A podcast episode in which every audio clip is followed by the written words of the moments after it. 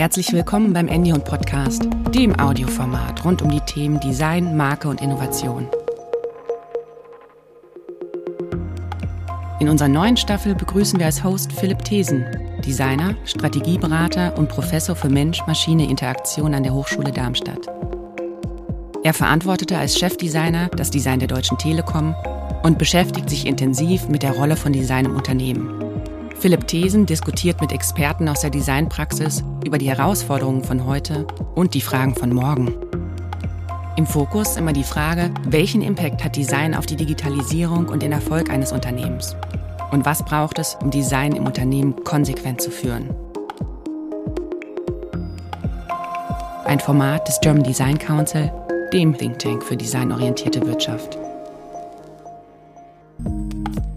Herzlich willkommen zur neuen Folge des Endion Podcast. Wir sind heute in Berlin und ich begrüße euch zu Folge Nummer 13. Mein Gesprächspartner ist Marco Thorhauer. Er ist IBM Design Principal und Executive Creative Director von IBM iX in Berlin. Marco führt rund 120 Designer und gestaltet Software Service Experiences für Projekte von IBM selbst und für externe Kunden. Und wir sprechen heute darüber, wie IBM das Design global sehr erfolgreich organisiert und über das Lösen von Wicked Problems. Und natürlich sprechen wir darüber, welche Skills Designer heute und in Zukunft brauchen, um gutes Experience Design zu machen. Herzlich willkommen, Marco. Schön, dich zu sehen. Hallo Philipp, vielen Dank für die Einladung. Du bist IBM Design Principal und ECD bei IBM iX. Was macht ihr da? Genau, man muss einmal kurz vielleicht erklären, was IBM iX ist. Das ist die Digitalagentur quasi von IBM. Da gehören ungefähr weltweit so 20.000 Leute dazu. Wir machen ja Digital Consultancy, klassische digitale Agenturleistungen für externe Kunden. Ähm, ich bin vor allen Dingen hier in Deutschland, Österreich, Schweiz viel unterwegs. Und ich habe eine zweite Rolle, die heißt IBM Design Principal. Und in dieser zweiten Rolle bin ich Teil vom globalen Design Leadership von IBM und äh, gucke eben mit vielen, vielen anderen Kollegen in der Welt zusammen, dass wir bei IBM im Design gut aufgestellt sind, die richtigen Leute haben, die richtigen Skills haben und versuche eben die Designorganisation bei IBM gemeinsam mit zu entwickeln. Ja, das ist ein spannendes Arbeitsfeld auf jeden Fall und ich hoffe, wir können da ein bisschen reintauchen gemeinsam. Ja, gerne, super spannend. Also erstmal würde es mich natürlich interessieren, IBM ist ein Softwarekonzern. Wieso ist das Thema Design bei IBM so wichtig? Erstmal muss man verstehen, dass quasi die eine Hälfte von IBM in der Tat Software gestaltet, die andere Hälfte wiederum war immer schon für externe Kunden tätig, beratend tätig, umsetzend tätig etc. Und vor ungefähr zehn Jahren hat unsere globales Leadership entschieden, die eine Designorganisation zu gründen oder nochmal zu stärken, zu vergrößern. Die war immer schon so ein bisschen da. Ne? Also man kennt das vielleicht in den 70ern, 80ern haben Elliot Noyce oder Charles und Ray Eames auch für IBM gearbeitet und ganz toll, diese Hardware designt bei IBM, das ja. kennt man, diese alten Bandmaschinen. Ja wo eben dann gespeichert wurde drauf und ein tolles Corporate Design auch gemacht. Ne? Man hat so ja vor zehn Jahren erkannt, Menschen müssen jetzt eben auch extern diese Designleistungen anbieten, um mit dem Markt A mithalten zu können. Die werden auch nachgefragt, aber auch die eigene Software, die muss verbessert werden, müssen deutlich, deutlich besser werden im Design.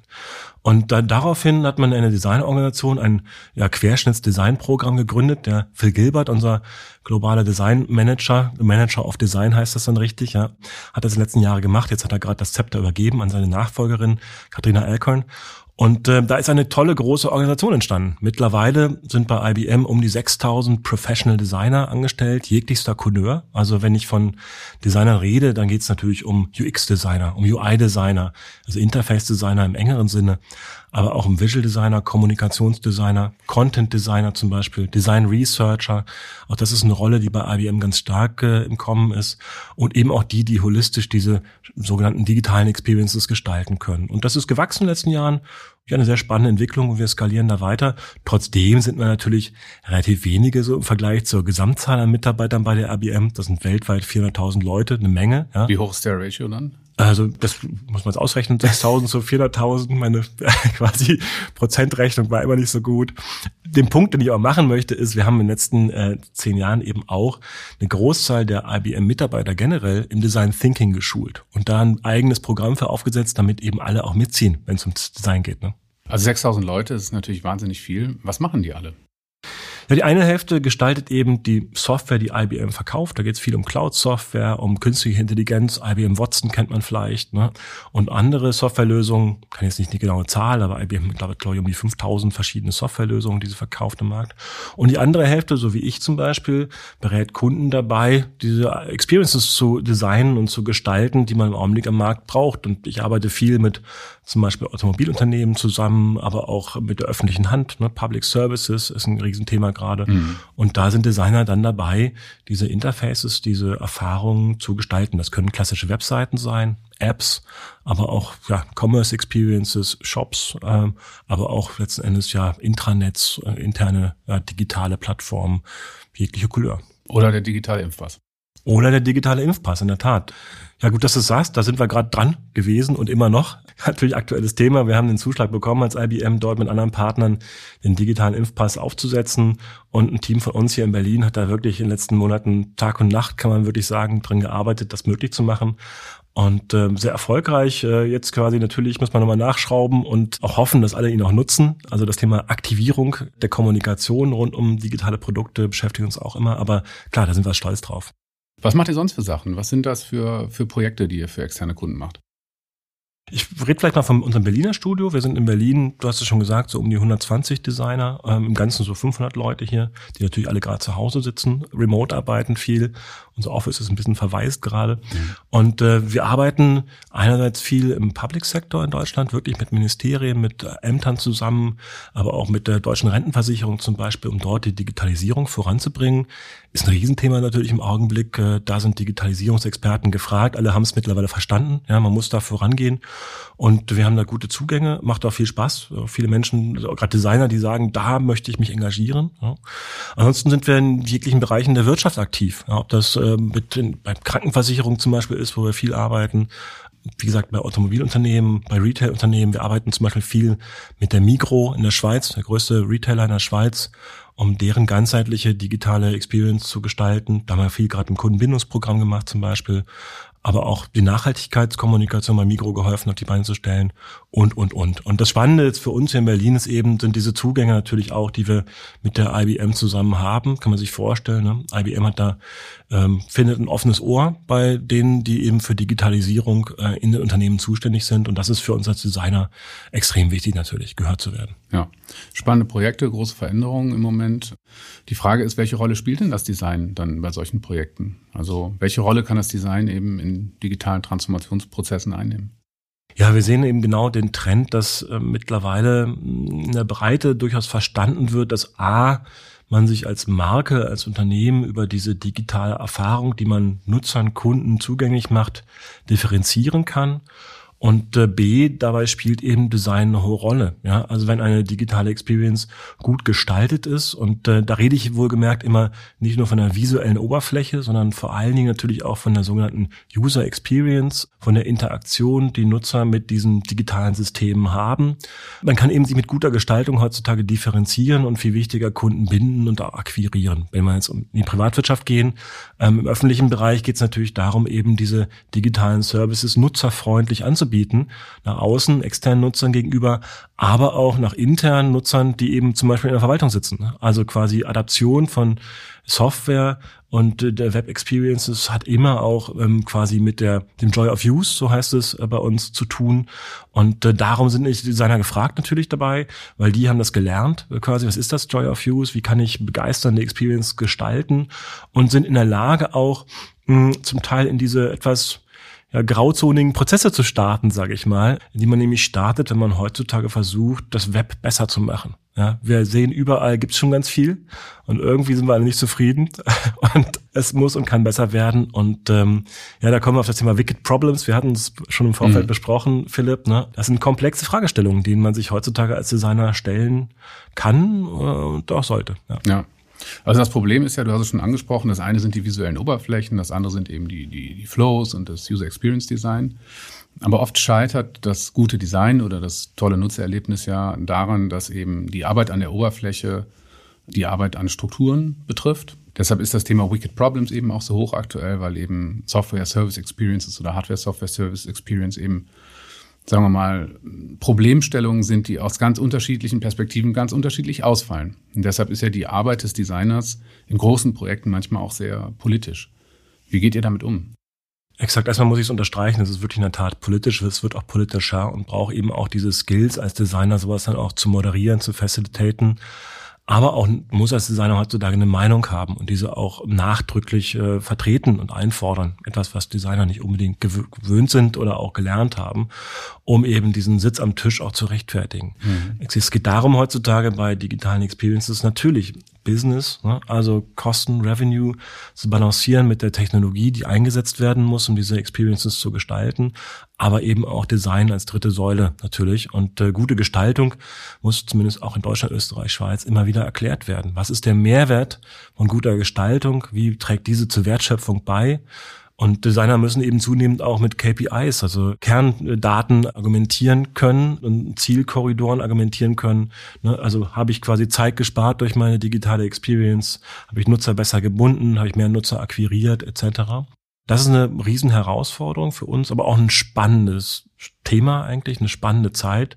Und man sitzt eben ja dann auch unterschiedlichen Abteilungen oft gegenüber, wenn es darum geht, diese integrierten digitalen ganzheitlichen Experience zu gestalten.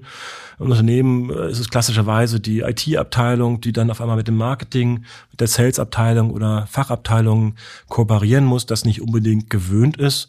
Und speziell in Deutschland haben wir bislang zumindest in den seltensten Fällen den sogenannten Chief Experience Officer oder Experience Director, der eben mit seiner Organisation vielleicht sowas zusammenbringt in Zukunft.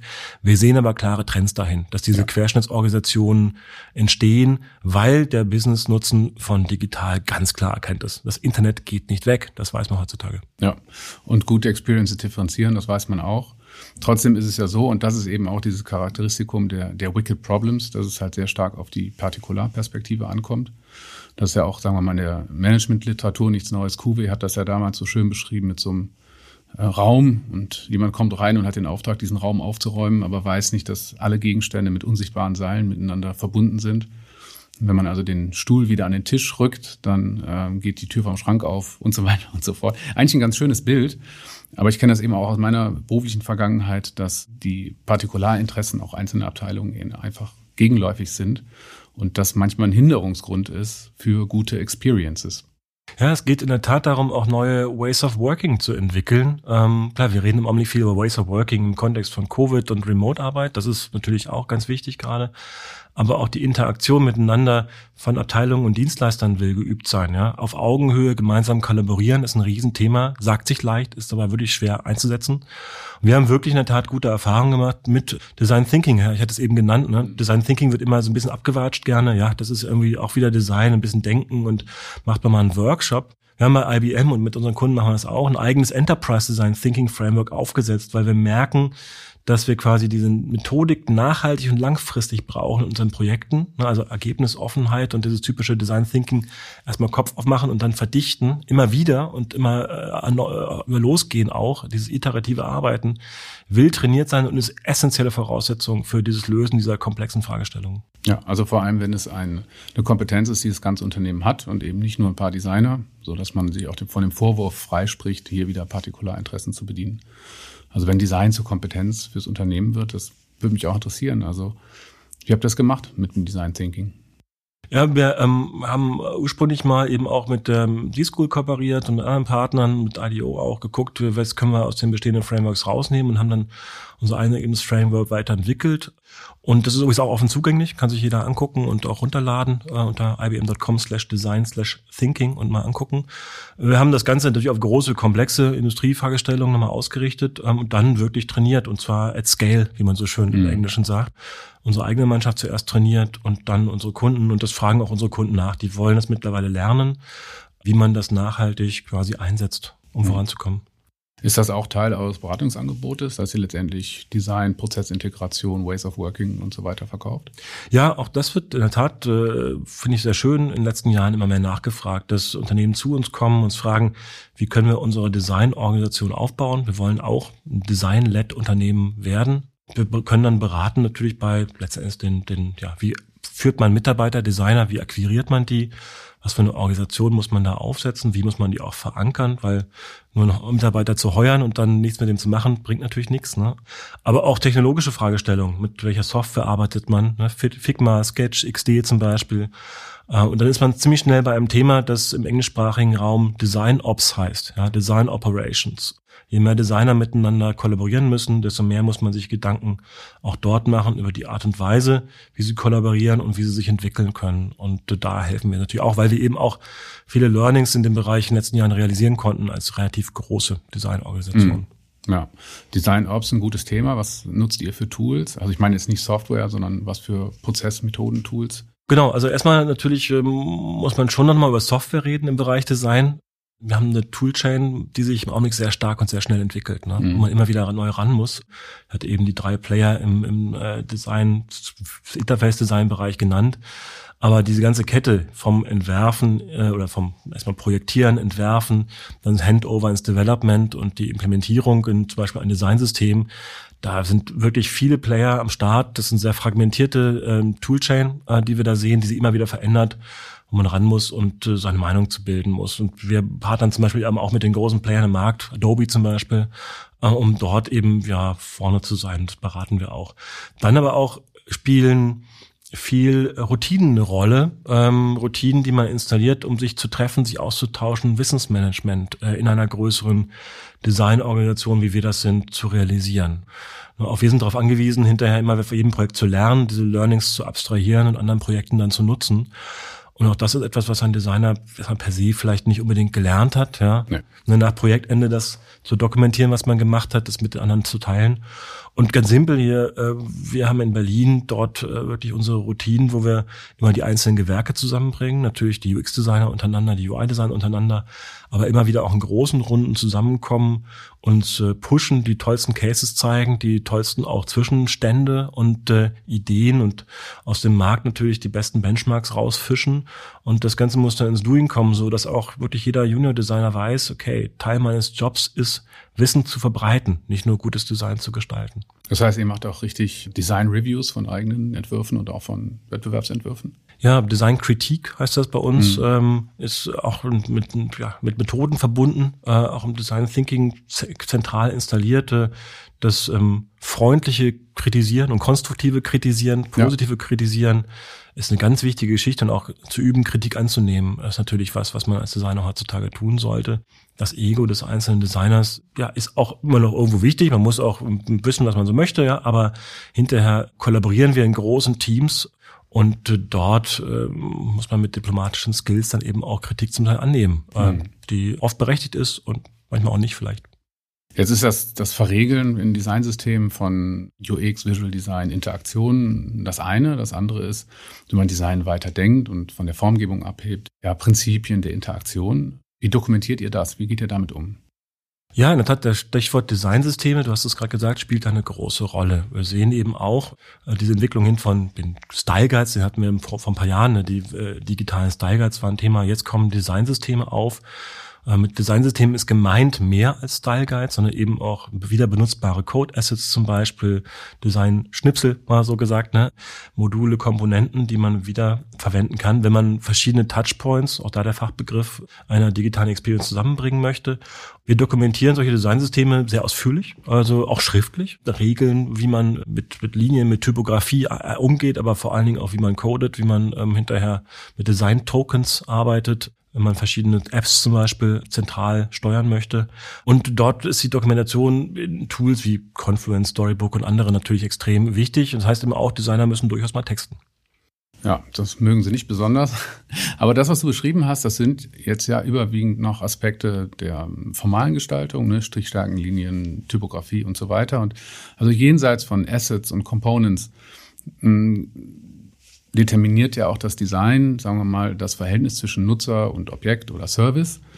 Und da gibt es ja auch ähm, Prinzipien der Benutzung oder des Verhältnisses. Ja. Und die kann, kann man ja viel schwieriger eigentlich in Designsystemen formulieren. Ja. Habt ihr da eine Lösung gefunden, wie ihr das macht? Wir versuchen uns natürlich daran zu tasten an das ganze Thema. Also ich meine sowas wie, wie Product Character. Ich verstehe schon, genau, ja. ja. genau. Also die, die Tonalität, wie ein Unternehmen mit seinen Nutzern kommuniziert, ja, ja die Tonalität, wie Interaktionen stattfinden, sehr colloquial, ja, ja. sehr nett zum Beispiel oder durchaus formaler, zum Beispiel wenn es um Public Services geht, ist das ein Riesenthema gerade, ne?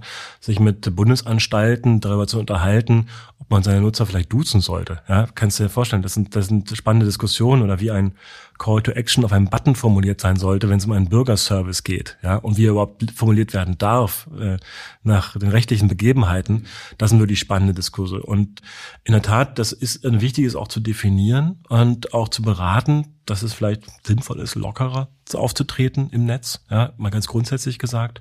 Aber übrigens auch das Beschreiben von ja Interaktion oder auch Bewegung auf digitalen Plattformen ist ein sehr spannendes Thema. Ja. Es reagiert ein Button snappy, ja, äh, schnell, äh, wenn ich drauf drücke, oder eine Animation, stresst die mich oder ist die eher vielleicht beruhigend? Das ist eine spannende Fragestellung.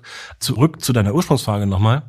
Auch die Frage, wie Experiences generell über verschiedene Touchpoints in einem sogenannten Customer Journey so funktionieren, ist eine ziemlich große. Wir haben bei IBM ein Framework entwickelt, das nennen wir Universal Experiences Framework, das wir versuchen, über alle unsere Software sozusagen drüber zu entwickeln. Da gucken wir uns an, wie wirklich in jeder Phase von Kundenakquisition zu Onboarding, zur Benutzung von Software, aber auch letzten Endes ja quasi zum Complaint und äh, zur Reklamation hin, aber auch zum Support, wir einheitliche äh, Interaktionsrichtlinien versuchen zu etablieren. Mhm. Und das ist aber komplexe Fragestellung. Ja, also ich habe das deshalb gefragt und das war auch der Punkt, wo ich hin wollte, weil wir haben eben über die Wicked Problems und über die Partikularinteressen gesprochen. Und in diesen End-to-End-Erfahrungen, die du gerade beschrieben hast, durchläuft der Kunde ja Teile seiner Experience, die meistens in der Organisation von vertikalen Silos hergestellt werden. Aber der Kunde erlebt sie eben horizontal und eigentlich ähm, erlebt er dort Friction, wo eigentlich das Gewerk von zwei Organisationsteilen aneinander stößt. Also oft ist das, was der Kunde als Customer Experience erlebt, nur ein Abbild interner Prozesse. Und das ist ja eben sehr schwierig aufzulösen, eben weil die Ziele dieser einzelnen Organisationsteile auch manchmal gegenläufig sind. In meiner Erfahrung ist es eben auch sehr schwierig, übergreifende Prinzipien festzulegen, die nicht nur das Bedienen des Artefakts oder des Services betreffen, die Interaktion mit dem Produkt, sondern auch das Geschäftsmodell. Und das ist ja die nächste Frage, die sich eben anschließt. Und da wäre meine Frage, wie viel Einfluss habt ihr als Designer eben auch auf diese strategischen, übergreifenden Fragestellungen? Genau, mittlerweile werden wir da zum Glück gefragt mit. Ähm, vielleicht einen Schritt zurück nochmal. Ich finde, eine der wichtigsten Eigenschaften, die man als Designer mitbringen sollte, aber auch als Kunde heutzutage haben sollte, ist Empathie. Empathie mit Nutzern. Weil die beste Definition nützt gar nichts, wenn ich diese Empathie nicht habe, wenn ich nicht in der Lage bin, mich wirklich in diese Position reinzuversetzen, die ich als neuer Nutzer mit einem Interaktionsangebot habe ohne Vorwissen, ohne Ahnung von der internen Organisation. Und das ist total schwierig, sich davon zu lösen, als Entscheider, als Verantwortlicher im Unternehmen, aber auch natürlich als Designer, wenn man schon länger in einem Projekt drin ist. Das versuchen wir zu trainieren. Das ist mal das Wichtigste. Ja. Und das auch zu kultivieren, Empathie und zum Teil aber eben natürlich Nutzer in den Prozess mit reinzuziehen. Auch das ist extrem wichtig. Äh, wir nennen das Sponsored Users, ja, die Endnutzer wirklich äh, langfristig und nicht mal kurz fragen, sondern wirklich langfristig in Softwareentwicklungsprozesse einzubinden und sauberen Research zu machen, ist extrem wichtig. Wird gerne übersehen und manchmal auch nicht finanziert. Mhm. Trotzdem jetzt nochmal einen Schritt zurück zu Businessmodellen. Da hast du gefragt ne, und die strategischen Entscheidungen, die eben vor diesen integrierten Experiences zu, äh, liegen wir können diese Fragen beantworten und das finde ich eigentlich sehr spannend, nicht nur mit Sätzen, Aussagen, sondern auch mit anfassbaren digitalen Produkten, mit Prototypen, mit äh, sogenannten Minimal Viable Products. Ja, wir können gestalten und Ideen sichtbar machen, die in den Köpfen von Business-Entscheidern vielleicht rumgeistern. Und dadurch können wir Prozesse und strategische Entscheidungen vorantreiben. Das ist ein ganz äh, essentielle Eigenschaft, die wir als Designer auch bei uns selbst wertschätzen sollten, finde ich. Ja, wir können Dinge anfassbar machen, sichtbar machen. Und diese Produkte und Erlebnisse, die beschreiben ja auch ganz stark das Verhältnis von Marke und Benutzer oder Konsument oder Kunde, wie ich ihn auch nennen soll. Und da gibt es ja noch ganz viele andere Entscheidungen zu treffen, die eben nicht formal sind oder nicht im Produkt. Habt ihr Beispiele, wo ihr eben auch wirklich an, an sagen wir, im, wirklich im Kern der Unternehmung manchmal arbeiten dürft? Ja. Also bei uns bildet sich eine Rolle heraus, die wir Business Designer nennen. Mhm. Und interessanter Begriff, ja, Business und Design jetzt zusammen, ja. Das sind Menschen, die wir vielleicht früher als in Agenturen als Strategen bezeichnet hätten, ja, die versuchen, dieses KPI-getriebene, zahlengetriebene Denken zu verbinden mit einem Design-Denken und äh, eben mit diesen Fähigkeiten dann Business-Entscheidungen zu beeinflussen oder zu beraten. Ja. Und das ist eine Rolle, die, für die muss man die richtigen Menschen finden. Wir haben so ein paar bei uns zum Glück, die ja. Lust darauf haben auch, müssen auch die Leute Bock haben natürlich. Einerseits in der Excel arbeiten zu können, andererseits vielleicht in der PowerPoint oder mal in Sketch. Und äh, auch diese Spannbreite an Themen mitdenken zu wollen, ist eine Herausforderung. Aber ich glaube, diese Rolle hat Zukunft auf jeden Fall. Mhm. Andere Rolle, die da um die Ecke kommt, nenne ich mal Experience Design Consultant. Designer, die sich stärker in Richtung Consulting entwickeln, sind gerade gefragt, die Lust haben, zu Tools, zu Prozessen, zu Methoden zu beraten, zu Organisationen zu beraten. Genau, diese beiden Rollen äh, wären auf jeden Fall die, die da in Zukunft ja, Beratungsleistungen erbringen sollten. Ja die die Unternehmensberatung natürlich auch kaufen wollen. Und deshalb ist es unheimlich schwierig, diese Leute auch zu heiren. Wie geht ihr da vor? Wie genau. rekrutet ihr? Nee, genau. Der Markt für digitale Dienstleistungen ist ein spannender gerade. Ja. Auch der Bewerbermarkt sozusagen. Ja, klar, alle wollen digital und äh, jetzt erst recht und, und so weiter und so fort. Genau. Also das ist ähm, durchaus eine Herausforderung, die guten Leute zu finden, wo alle suchen. Ähm, Im Augenblick gerade Digitalspezialisten. Wir versuchen uns dem Wettbewerb zu stellen. Klar, einerseits kommen Leute zu uns, die finden das spannend, in so ein großes weltweites Technologieunternehmen zu kommen, mit allem, was dazugehört, ja, auch mit Research, AI dahinter und so. Und ähm, auch übrigens wir hier in Berlin, wir sind auch mal zu fünf Jahren, vor fünf Jahren zu IBM gestoßen, muss man vielleicht mal einflechten an der mhm. Stelle, ja. Äh, wir waren auch mal eine eigenständige Digitalagentur, Aperto, kennt vielleicht ja. der eine oder andere noch, und haben uns dann von IBM kaufen lassen. Das ist eigentlich ein sehr spannender Journey gewesen, der uns ermöglicht hat, eben zu partizipieren an den Wissen und Ressourcen eines globalen Technologiekonzerns und auch eben den Zugängen. Und das ist auch das, was Designer oft dann ja, kickt, wenn sie zu uns kommen oder motiviert. Äh, die wollen eben auf einmal, ja, die schätzen das, wenn sie Zugänge haben zu den Unternehmen in Deutschland, die wirklich was bewegen wollen und nicht immer von Pitch zu Pitch sich hangeln müssen. Müssen wir auch manchmal noch, ja, aber oft auch nicht mehr, sondern können eben direkt in die Beratung gehen, auch öfters. Ansonsten ist es in der Tat schwierig. Wir versuchen mit Hochschulen zu kooperieren. Ich habe lange selbst unterrichtet und dort die, die Beziehung aufrechtzuerhalten zum ähm, ja, deutschen Bewerbermarkt. Wir sehen viele Player aufpoppen, die auch ähm, Leute umschulen zu Designern. Auch hier in Berlin gibt es einige Player, die eben so den Short Track anbieten zu UX und UI-Design. Kann man vielleicht gleich nochmal drüber reden. Wir sehen aber natürlich auch, dass immer mehr ja, gute potenzielle Mitarbeiterinnen und Mitarbeiter aus dem europäischen Umfeld, aber auch durchaus aus Europa nach Berlin kommen, die wir es spannend finden. Weil wir sind ein internationaler Konzern und wollen eben noch da international natürlich arbeiten. Muss heute noch jeder Designer ein Designstudium gemacht haben? Nö, kann ich ganz klar mit Nein beantworten. Ja. Bei Visual Designern ist es oft sehr hilfreich, weil es braucht eben diese Zeit, sich mit grafischer Spannung zu beschäftigen und äh, eben auch ja, die eigene Haltung zu, zu visuellen Elementen zu entwickeln. UX-Designer haben oft auch ein geisteswissenschaftliches Studium hinter sich, Kommunikationswissenschaften ähm, zum Beispiel und andere Wissenschaften und auch Design-Researcher kommen oft aus dem sozialwissenschaftlichen Bereich. BWL ist übrigens auch nicht so schlecht als Nebenfach. Durchaus auch als Designer kann man vielleicht BWL mal im Nebenfach äh, sich reinziehen.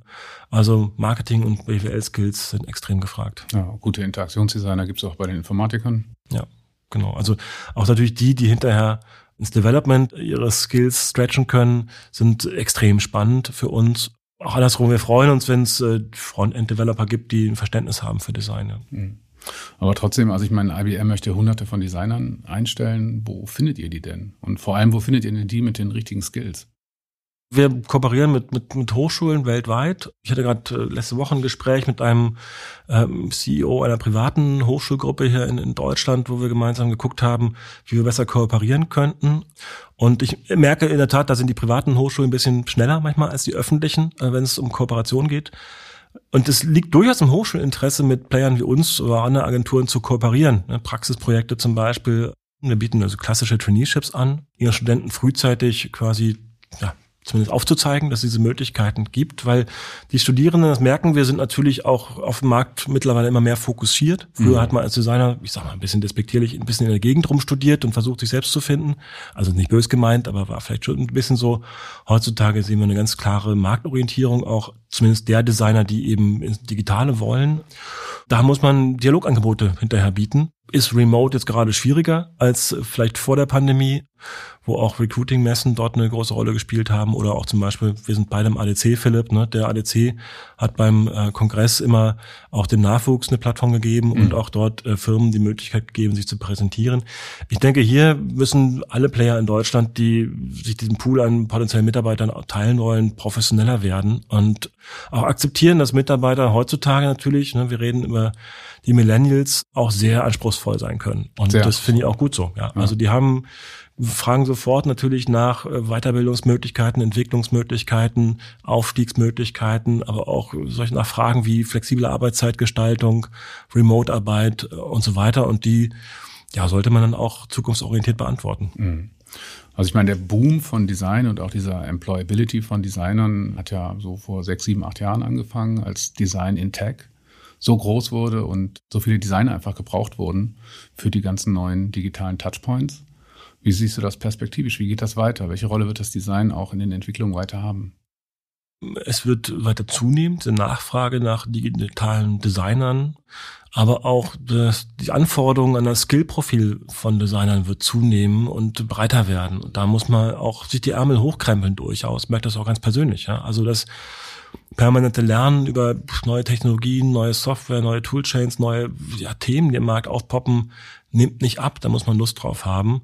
Und was ich auch sehe, ist natürlich, dass auch durchaus, äh, ja, also, also Design war früher stark mit Europa und Amerika verbunden, ne, von der Ausbildung her und dort waren die guten Designer. Das, mittlerweile hat sich das total globalisiert. Ja, gibt genug gute Designer in Indien, in Japan, in China mittlerweile auch und äh, wir sehen einen zunehmend auch globaleren Talentpool dort äh, sich entwickeln. Was wir natürlich spannend finden, was ich auch sehe, ist, dass aus den Ecken der Welt immer auch wieder spannende Perspektiven aufkommen. Ja. Mhm. Wobei der Stil sich international ja sehr angleicht seit einigen Jahren, was sicherlich auch viel mit den Plattformen wie Dribble oder Behance oder so zu tun hat, dass man eben wirklich around the globe so ein bisschen eine sehr einheitliche Sprache auch sieht. Ne? Ja. ja, das ist, hast du völlig recht. Also das ist einerseits gut, auf der anderen Seite natürlich so ein Risiko, ne? Dass sich alles so streamlined und das, was da ein bisschen rausbricht, vielleicht nicht mehr so gewertschätzt wird.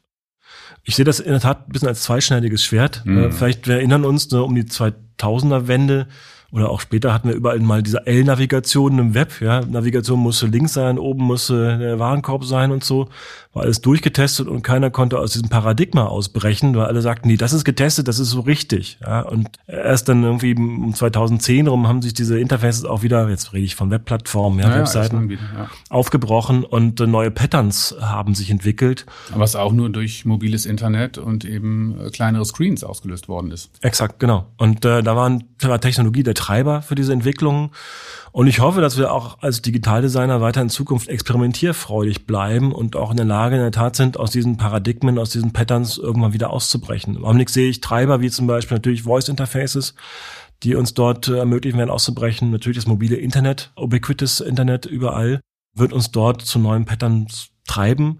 Ich sehe aber auch zum Beispiel schon ich sag mal, ja, Gefahren. Also der Mobile First ist so ein Paradigma, was wir in den letzten Jahren gesehen haben. Total spannendes Ding. Erstmal sagen, ja super, Mobile First, alle mobil unterwegs und so. Was ich aber zum Beispiel jetzt sehe, ist, ne, Bürgerservices werden auch nicht nur mobil genutzt, sondern auch zu Hause am Desktop mal, am Laptop beim Senioren, der zu Hause sitzt und einen Bürgerservice bedienen möchte. Sprich, der HD-Desktop spielt immer noch eine Rolle. Und wenn ich nur Mobile First gestalte, hm, ist ein bisschen blöd. Also da müssen wir auch uns als Designer die Offenheit im Kopf bewahren eigentlich. Ja, weil die Schattenseite von Mobile First oder vor allem auch die Schattenseite, sagen wir von den Designsystemen, die du angesprochen hast, ist einfach, dass sagen wir mal, das meiste, was man digital erlebt, einfach eins zu eins gleich aussieht. Ne? Ja. Eben weil es halt reusable Patterns, Frameworks und so weiter sind, die dazu geführt haben, dass die Varianz überhaupt nicht mehr gegeben ist. Ne? Was ich sehe, ist zum Beispiel ein Revival von, ich nenne das mal Content Design, ja, Visual Content Design, Illustratoren sind total gefragt, ja, gerade im Netz. Abgefahren. Mit Illustrationen ja. kann man sich wunderbar äh, differenzieren. Ganz, ganz tolle Sachen entstehen dort. Aber auch mit einem neuen quasi neuen Sorgsamkeit der, der Inhaltsgestaltung generell kann man im Augenblick viel machen und sich auch als Marke differenzieren. Mhm. Die, die das gut machen, werden auch von den Nutzern dafür geschätzt, muss ich sagen das ist ein Trend, den ich unterstützen würde. Ich komme aus einer Zeit, du ja vielleicht auch so ein bisschen, ne? Wir sind mit Flash Microsites irgendwann aufgewachsen, ja, konnten uns da richtig austoben als Interaktionsdesigner. Automobilkonfiguratoren. Ohne Ende, genau. Die Zeit ist vorbei. Ja, der Spaß am Kommunikationsdesign, der nimmt vielleicht irgendwann wieder zu und da habe ich auch Lust drauf, muss ich sagen. Ja, also ich erlebe es auch sehr technisch und also ich habe auch mal ein ganz großes Designsystem aufgebaut und wirklich mehrere Jahre mich damit beschäftigt, wie wunderbar das ist und alle diese Prinzipien von verknüpften Inhalten und getrennter Form und das hat absolut seinen Reiz und äh, reusable Patterns und alles, das ist wunderbar. Aber ich muss auch sagen, dass sich in mir eine Sehnsucht einfach nach dem Neuen, dem Überraschenden weckt und ja. ja. Experience hat als Begriff ja auch was zu tun mit ne, der überraschenden Erfahrung. Ja. Ich finde diesen amerikanischen Begriff ganz toll, ist im Augenblick in aller Munde, Munde ja. fast ausgelutscht, aber wenn man sich da eigentlich anguckt, da steckt Erfahrung drin, etwas erfahren und auch ein bisschen Überraschung, äh, Joy of Use und da würde ich gerne auch mal wieder hin. Da spielt übrigens auch Motion Design eine große Rolle. Das ist was, was immer gern mal unter den Tisch gescoped ja. wird, wie man so im agilen Prozess so sagt. Weil man, ne? weil man es früher in Style Guides nicht reinschreiben konnte. Exakt, genau. Ja, also mehr Erlebnisqualität auch in den Details. Ne? Ja. Ich glaube, die meisten Unternehmen sind im Moment damit beschäftigt, die, sagen wir, dieser ganzen Komplexität Herr zu werden und was macht man mit Designern und wo tut man die hin. Und ich hoffe, wenn sich alle mal so ein bisschen berappelt haben, was machen wir denn jetzt eigentlich mit Design, dann kommen wir vielleicht auch wieder dazu, dass die Designer nicht so viel Zeit damit beschäftigt sind zu erklären, warum es Design braucht, sondern auch wieder gutes Design zu machen. Ja. Du hast übrigens einen spannenden Punkt nochmal angesprochen, nämlich Design im agilen Prozess. Mhm. Was wir vor allen Dingen sehen, ist, auch mittlerweile sehr, sehr große agile Projekte, die mit Frameworks wie Safe zum Beispiel oder Scrum umgesetzt werden, oft aus IT-Organisationen heraus gesteuert, wo in der Tat einzelne Squads oder Teams dann arbeiten sollen an großen Mega-Experiences. Super. Sitzen eine einzelne Designer in einem interdisziplinären Team und ist ein bisschen alleine, ja, und soll nun auf einmal losdesignen. Ja. Was man vergessen hat, ist vorher eine Designvision vielleicht zu erarbeiten, den Designern Vorlauf zu geben, Raum zur Gestaltung, Zeit zur Iteration ist nicht immer der Fall, aber oft wird das vergessen, übersehen oder weggescoped. Und das ist natürlich auch einer der Kämpfe, die wir als Designer gerade in agilen Projekten fighten und fighten müssen, zu sagen, nein, lasst uns Raum für Gestaltung, auch für ja, fürs Failen ab und zu mal. Ja, ja. wir müssen, es funktioniert einfach nicht, dass wir uns die Developer auf den Schoß sitzen und sagen, wie soll, ist der, soll ich den Code jetzt programmieren? Wir müssen manchmal eben auch mal erst ein paar Sackgassen gehen und Dinge dann explorieren, bevor wir wissen, gemeinsam mit unseren Kunden, wo es langgehen soll und dann eben auch Umsetzungsprozesse unterstützen können. Ich sehe also im Augenblick eine ganz klare quasi Adjustierung des, des, der agilen Prozesse auch, wo man sagt, dass man mit ob mit Design Spikes oder Vorlauf mhm. von zwei, drei Sprints oder eine Designvision am Anfang eben auch diese Orientierung als Designer schaffen muss, um damit eben große digitale Umsetzungsprojekte erfolgreich sind. Was ist deine Meinung? Es gibt ja sehr konträre Meinungen dazu, ob Designer besser tief integriert in der Organisation arbeiten und es überall Designer gibt, so wie du es gerade genannt hast, den Developern auf dem Schoß. Oder zentrale Designabteilungen, die in gewisser Weise den kulturellen Ort bilden, der früher die Agentur war, bevor Design in Unternehmen stark waren, aber in Verruf gekommen ist, weil es so ein bisschen der, der abgehobene, mit sich selbst beschäftigte Ort ist. Was, was ist deine Meinung? Ich glaube, da gibt's keine eindeutige Antwort drauf. Das kommt sehr auf die Historie und die Struktur von Unternehmen an. Ich glaube grundsätzlich schon, der Wille, eine Designorganisation zu gründen, von einer Questions-Form ist sinnvoll. Und viel wichtiger noch, der Wille, eine Experience-Organisation aufzusetzen. Ist viel mehr als Design noch. Ne? Mit einem Director of Experience oder Chief Experience Officer oben drauf mit Zugang eben zu, zum Vorstand. Das ist entscheidend. Und dann kann man sich natürlich unterstützen lassen von Dienstleistern wie uns, ja, und äh, muss jetzt auch überlegen, wie groß skaliert man sich seine interne Designorganisation. Also nicht für jedes Unternehmen, das auf dem Weg jetzt hin zum digitalen Champion ist, ist es notwendig, eine riesige Designorganisation aufzusetzen wie bei uns. Kritisch ist ja wahrscheinlich die Governance, also eben ja. gesagt, Chief Experience Officer oder Experience Director.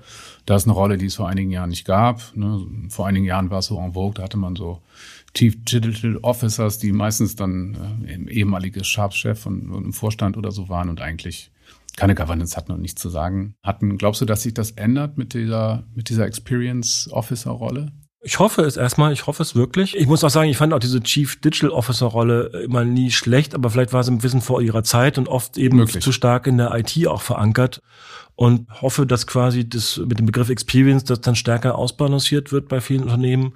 Let's see. Ich finde auch Unternehmen, die Chief Design Officer haben, super. Ja, äh, natürlich, naturgemäß, klar. Klar. klar. Und ich denke mal, da wird man verschiedene Modelle sehen am Markt. Was ich toll finde, ist, dass die Erkenntnis da ist. Die Erkenntnis, dass man sich nicht nur über das Produkt, sondern auch über die Experience drumherum heutzutage als Marke differenziert. Ja. Das ist wichtig. Ich meine, das ist das, das Grundprinzip der Experience Economy. Das Thema ist ja eigentlich schon ja, über 20 Jahre alt, ne? dass eben da, wo durch Digitalisierung und Globalisierung die Produkte immer ähnlicher werden, dass dann das Kundenerlebnis ausschlaggebender wird. Ich glaube, da kommt ja auch keiner mehr dran vorbei. Ne? Heißt übrigens auch eben natürlich nochmal, dass wir als Designer uns mit Kundenerlebnissen auseinandersetzen müssen. Wir müssen verstehen, wie funktioniert ein CRM, ja, ein Customer Relations Management System. Wie funktioniert eine DXP, eine Digital Experience Plattform, Technologielösung, ja, Salesforce, Adobe etc., SAP. Gibt es eine Menge Lösungen am Markt und da haben wir uns vielleicht als Designer auch in den letzten Jahren, sagen wir so, nicht unbedingt reinbewegt in diesen Bereich, ja. Man muss schon wissen, wie der Adobe Experience Manager so ungefähr funktioniert, äh, um ihm dann auch die richtigen Features rauszupicken, die man in seine Gestaltung einbezieht. Ja, aber ich glaube, das ist auch insgesamt ein, sagen wir, eine Herausforderung für die Designer und auch für die Designabteilung, dass letztendlich das Feld, mit dem Designer sich beschäftigen müssen, ist in den letzten 15 Jahren exponentiell breiter geworden. Und die, sagen wir mal, einzelnen Gewerke sind nicht mehr so klar voneinander abgegrenzt. Deshalb sind gute Designer heute äh, gut ausgebildete Generalisten, die nie aufhören zu lernen, aber die auch eben einzelne Skills brauchen. Ne? Ja, also das Stichwort ist ja hier immer wieder T-Shape Skills, ja, also das T um die Breite äh, Arme ausstrecken, auch mal Mut haben quasi auf Stretch-Projekte und auch mal über seine Komfortzone hinauszugehen in Projekten, ist wirklich wichtig, wichtig, sich was zuzutrauen, aber dann eben in zumindest einem Bereich auch wirklich diese tiefen Skills zu haben. Da versuchen wir unsere lieben Kollegen und Kolleginnen hinzuberaten, ihr eigenes Profil zu entwickeln. Das sehen wir auch am Markt in der Tat, dass die Leute sich unterschiedlich entwickeln. Die einen wollen eben Experten sein, zum Beispiel im Bereich Motion Design. Die anderen haben Bock auf diese breite Experience Consulting Rolle auch in Zukunft und auch den Mut und die Schuspe dann auch in Bereiche vorzustoßen in der Beratung, wo sie vielleicht nicht unbedingt die besten sind. Da freue ich mich auf mehr Designer, die Lust haben, nach vorn zu gehen und vor allen Dingen auch wieder Lust haben zu lernen. Nicht nur Soft Skills, die wichtig sind, extrem wichtig sind in der heutigen Zeit, sondern auch diese echten Hard Skills, ja, technologische Hard Skills sich beizubringen wieder. Ja, und auch Management Skills. Also, das ist eben auch die große Frage. Wir hatten eben das Thema kurz gestreift. Also, die Designer wollten immer einen Platz am Tisch haben und wollten in die C-Suite und ja, Design ist in vielen Unternehmen jetzt da. Es ist verankert. Es ist auch in der Governance oft in einer vernünftigen Rolle. Aber es gibt gar nicht so viele Designer, die eigentlich da oben diese Rollen performen wollen. Ja. Nee, ich berate Kolleginnen und Kollegen von mir auch, sich durchaus mal ein Marketingbuch anzugucken und durchzulesen oder eine neue Management-Theorie sich mal reinzuziehen mal in Ferien einfach mal so in diese Sprachwelt auch einzutauchen, die man als BWLer gelernt hat. Ich hatte das Glück, ich habe mal BWL im Nebenfach studiert, hat mich ziemlich genervt äh, derzeit. Heute bin ich total froh drum, weil ich eben ein gewisses Vokabular mitgenommen habe damals, äh, dass ich jetzt versuche zumindest einzusetzen. Ja. Da müssen wir hin und natürlich auch im Englischen erst recht. Ne? Im mhm. Englischen verhandlungsfähig sein, gerade als deutsche Designer, ist wirklich, wirklich wichtig. Mhm. Das ist auch eine spannende Frage, die mich noch zum Schluss interessieren würde. Wir hatten es eben angesprochen, die Designer sind auch einfach sehr spezielle Typen von Mitarbeitern, die auch diesen kulturellen Ort, der irgendwie auch einen Purpose-Bezug hat und einen bestimmten kulturellen äh, Rahmen hat, auch, auch suchen und wollen manchen ist es eben auch wichtig, sich in dieser Zone zu bewegen und nicht darüber hinaus. Auf der anderen Seite erfordert eigentlich der, sagen wir mal, effektive Einsatz von Design, dass eben Designer sich auch in klassischen Organisationsstrukturen und Unternehmensstrukturen zurechtfinden, was auf dem Widerspruch steht.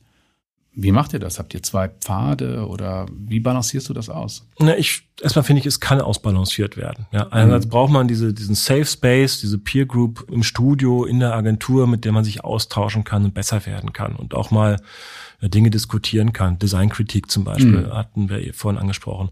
Auf der anderen Seite muss man auch Lust haben, nach draußen zu gehen, eben mal in den Flieger zu steigen und zwei, drei Tage im Workshop beim Kunden zu arbeiten, um voranzukommen und sich bei Entscheidungen auch dann durchzusetzen. Dieses Spannungsfeld ist, glaube ich, grundsätzlich interessantes erstmal. Was wir vermeiden müssen, ist nur das eine oder das andere zu machen. Und auch gerade jetzt eben in der Frage, wie machen wir es eigentlich jetzt in der Zeit von New Normal, ne, ist das eine spannende Frage. Wir haben vorher unsere Studiekultur sehr stark kultiviert, eben in Pitches, in, in, in Projektteams in einem Raum auch zu arbeiten. Natürlich ist mittlerweile alles dort dann remote in unserer Zusammenarbeit geworden.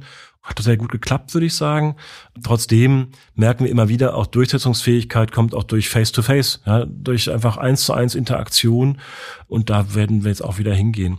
Für den einzelnen Designer heißt es, ich wiederhole nochmal, einfach auch eine Schussbe haben. Ja, quasi mhm. wirklich den Mut mal zu entwickeln, auch durchaus auf Widerspruch zu stoßen und auch den Mut zu haben, sich in Bereiche vorzuwagen, die nicht unbedingt quasi in der eigenen Komfortzone sind. Mhm.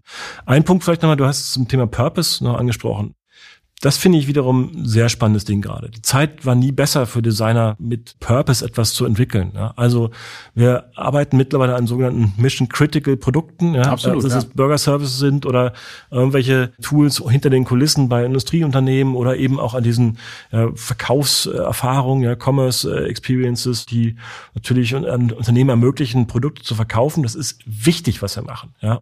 Man kann als Designer jetzt heutzutage sich eben aus, aussuchen, in welchem Bereich von Gesellschaft möchte ich Impact haben und sollte sich auch dessen dann bewusst sein oder Lust haben. Weil wenn man einen Purpose hat, dann ist man, glaube ich, auch bereit, die Ärmel hochzukrempeln. Ich kann das ganz persönlich von mir sagen. Ich finde das spannend, eben mit so einem Technologieunternehmen wie IBM dort Zugänge zu haben zu Entscheidern, die was bewegen wollen in der Welt und die zu beraten. Das ist spannend als Designer. Genau, aber Purpose ist ja letztendlich ein Führungsthema. Natürlich kann jeder Einzelne sich motivieren und sich die Frage beantworten, warum er etwas tut. Wie geht ihr damit um? Ja, also das sind so Themen, die wir dann global im Design Leadership bei IBM zum Beispiel verhandeln. Ne? Da ist gerade Racial Equity natürlich ein riesengroßes Thema gerade vor allen Dingen bei den amerikanischen Kollegen auch Racial Equity im Design gibt sehr wenig schwarze Designer, die eben Teil der Design-Elite sind weltweit und da fördern wir ganz stark, haben gerade ein Programm aufgesetzt. Auch generell das Thema Mindfulness und wirklich ja nachhaltige Integration von der diversen Hintergründen in unsere Teams und auch das Fördern von Karrieren und vielleicht denen, die eben äh, in den letzten Jahrzehnten nicht so stark gefördert wurden. Ähm, klar, mehr Frauen im Design Leadership ist auch ein Riesenthema, das mir auf der ja, Agenda äh, steht quasi, da versuchen wir voranzukommen und haben uns da auch committed, wirklich da Vorreiter zu sein. Also ich sehe in der Tat auch, ist wieder das Thema, man muss auch auf seine Leadership Lust haben ne, und sich dahin auch zum Positionieren. Es ist auch völlig in Ordnung, als Experte Karriere zu machen zum Beispiel, oder als Expertin Karriere zu machen. Das sehen wir auch, dass wir, versuchen, die Rahmenbedingungen auch für Elternschaft zu bieten natürlich. Ich persönlich muss sagen, ich schätze gerade die etwas älteren Mitarbeiter sehr, die natürlich Familie haben, aber sich eben langfristig dann für ein Unternehmen oder eine Agentur, ein Studio committen. Die Kolleginnen und Kollegen, die eben dann Teilzeit arbeiten wollen, das finde ich ganz großartig und unterstütze ich sehr, sehr gerne, weil ich weiß, dass sie dann vielleicht dann doch wieder in der Zeit, in der sie da sind, äh, effizienter zum Teil arbeiten auch als andere. Hm. Okay, das war noch ein bisschen Employee Advertising.